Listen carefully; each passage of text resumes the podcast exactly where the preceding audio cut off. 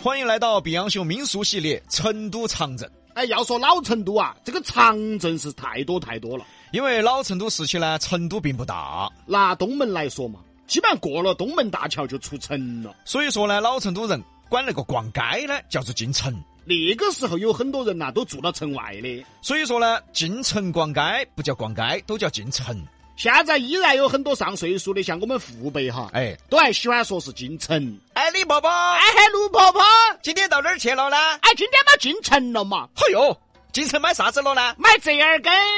这个不用进城，你有点对不起路费。哎，嗨，折耳根买了好多钱的嘛，哎，买了三块钱的，坐地铁进城好多钱呢？四块。 我说你对不起路费吧。过去成都并不大，所以呢，周边的场镇非常的多，大部分的平民呢都是住在城外的。啊，你比如说东门的万年场啊、牛市口啊，这些都是人口非常密集的场镇。今天聊的呀稍微远一点点，就是位于成都和龙泉之间的石林镇。哎，现在石林闹热哦，自从成都大学呢在石林修建哈，真的是应了一句话呀，哪儿有学校哪儿就有经济啊。那真是。嗯你说，尤其前几年嗯，啊，学校附近的生意那开什么火什么，这几年要差一点了，受疫情影响以及网络电商的影响。可能生意好点儿的，现在就只有冰棍儿了。 对，毕竟啊，每年有那么多的新生，父母都要来陪同，父母他必须住酒店嘛。不用圆，我就这意思。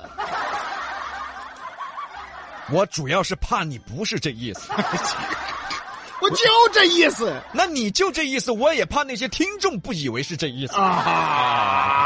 啊因为这个成都大学啊，让石林热闹非凡。哎，你想嘛，学校附近好闹热嘛，尤其是大学。它和初中、高中不一样，初中、高中附近啊，顶多开一些文具店啊、奶茶店啊、饭店之类的。那大学附近不一样啊，那什么都有啊。成都大学周边嘛，以前啊，就像以前一个长征一样，大学生些呢，每天就跟赶场一样啊。真是啊、尤其到了周末，学生一休息，那附近啊，比赶场还热闹啊。当然了，只是现在呢，受了疫情影响和电商的影响，不如以前了。但是啊，以前大学周边的热闹程度啊，那真的比老成都赶场还要闹热。石林要说啊，大家印象最深的一个呢是成都大学。一个呢是石林汽车站，那么石林是怎么来的呢？嗯，它还有哪些值得一提的东西呢？石林是怎么来的呢？还有哪些值得一提的东西呢？还有哪些值得一提的东西呢？怎么来的？怎么来的？还有哪些？还有哪些？你复读机呀、你是？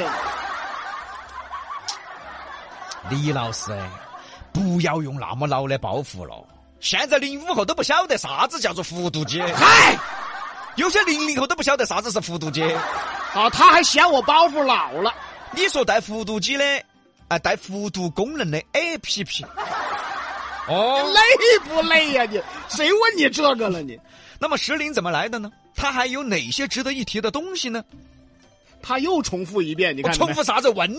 我在，都问几道了，这娃还不打，还怪我？哎，我发现你这娃真的怪糟糟的，现在他是咋个开始怪我的呢？未必然怪我啊。石林，最早啊不叫石林，叫石林，看我，啊看我，这娃怪糟糟的嘛或。者咋的啦？石林最早不叫石林，他叫石林。你说这娃有情绪了，这娃心头有抵触了。哎，谁？废话，石林不叫石林，叫石林，你有病啊你！我晓得最近没挣到啥子钱，但是你也不能消极怠工。啊谁消极怠工了？没有说错，大家评这个理嘛。石林最早不叫石林，它叫石林，我铲你两耳屎！我石头的石，神灵的灵。是说这娃怪糟糟的，哎呀早说嘛，说清楚嘛你！哎，又不早说，我都差点给副总监说你消极怠工了。这什么人呢？还告状？啊，最早叫石灵，石头的石，神灵的灵。最早啊，它属于乡场嗯，啊，也是属于场镇的一种啊，但是比场镇要小点儿。相当于是个小乡镇。人口呢，自然没有其他场镇那么多。相传啊，最早的石林乡呢，只有一条主路。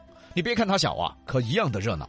每天在这主路上摆摊儿的、卖货的、茶馆啊、饭店啊、行人啊也很热闹。那么怎么又改成现在这个石林了呢？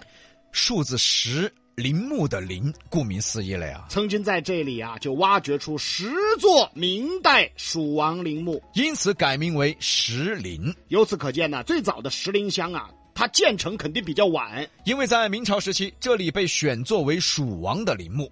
说明那个时候这里没啥人。对了嘛，不可能大家喜欢住在坟旁边噻，哎，好废话， 你都像李老师住磨盘噻。哎，鸡足磨啊盘噻。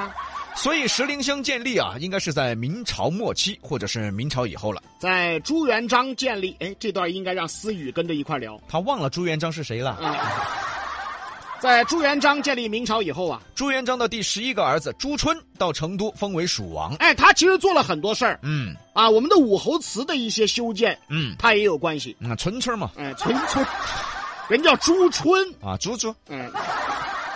后来呢，他的后代就一直在此担任蜀王。蜀王啊，其实是幸运的。朱元璋死后啊，皇孙朱允炆上台，对他的叔叔们呐、不放心，叔叔们都是各地的王，我是个晚辈，万一这些叔叔对我有歹心呢？于是啊，削掉了好几个藩王，甚至有些藩王也被朱允炆害死。由于当时啊，他的第十一个叔叔朱春岁数也不大，而且在蜀地，蜀地偏远，蜀道难。虽然说蜀王啊也被朱允炆列在了整治的范围当中，但是力度就相对较小了。到了后来，燕王朱棣，这个是我们中国历史上第一个有英文名字的皇帝。嗯，朱棣哦，跟我一样，啊，你叫朱棣，啊不是嗯奴婢，卢比，中文名跟英文名差不多。 一个叫卢比，一个叫朱棣、 啊。燕王朱棣急眼了，是嘛？你啥意思嘛？What's your name？哎嗨，你个侄娃子上台，把我们这些叔叔全部整动，要不得哟！哎，这样子，要么你整死我，要么我整死你。哎，朱棣就发起靖康之难，要抵抗朱允炆了。是啊，毕竟朱允炆的政策太残忍了，要整死藩王。后来呢，朱棣成功了，朱棣称帝了。朱棣上台以后呢，吸取了朱允炆的教训。朱允炆呢要整死藩王，朱棣就决定我也要整死藩王。你先等一会儿，你先等一会儿。